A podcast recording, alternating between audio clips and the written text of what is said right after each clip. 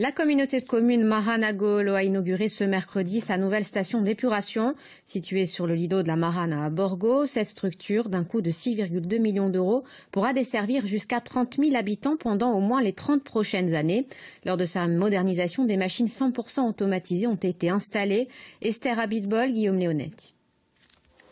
À droite, l'ancienne station d'épuration de l'intercommunalité Maranagolo. À gauche, sa remplaçante plus sophistiquée avec des machines totalement automatisées. Donc sur le synoptique là, vous voyez un petit peu euh, l'ensemble de la station le euh, trajet de l'eau qui arrive ici, il est, dégrillé grossièrement, une première fois, on va les grosses particules, on suit finement, les plus fines.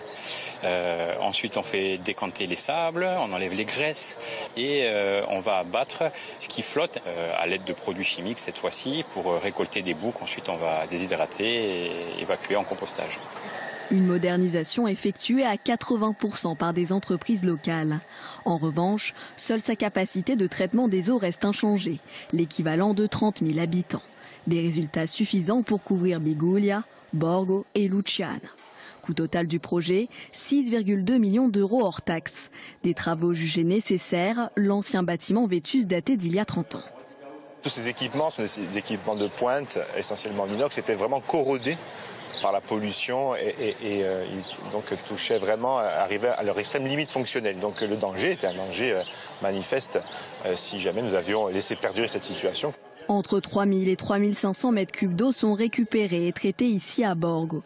D'ici 10 ans, la communauté de communes souhaite construire un nouveau centre de récupération des eaux aux alentours de Luciana. Notre objectif, si vous voulez, c'est d'éviter d'avoir à transporter toutes les eaux usées euh, jusqu'à cette station dans laquelle on est aujourd'hui. Euh, donc un, gain, d'énergie, un gain de pollution, et puis aussi de pouvoir euh, répondre à la pression urbanistique. Chaque année, les trois villes de l'intercommunalité gagnent des centaines d'habitants. Depuis 1990, elles connaissent la plus forte croissance de population de toute l'île.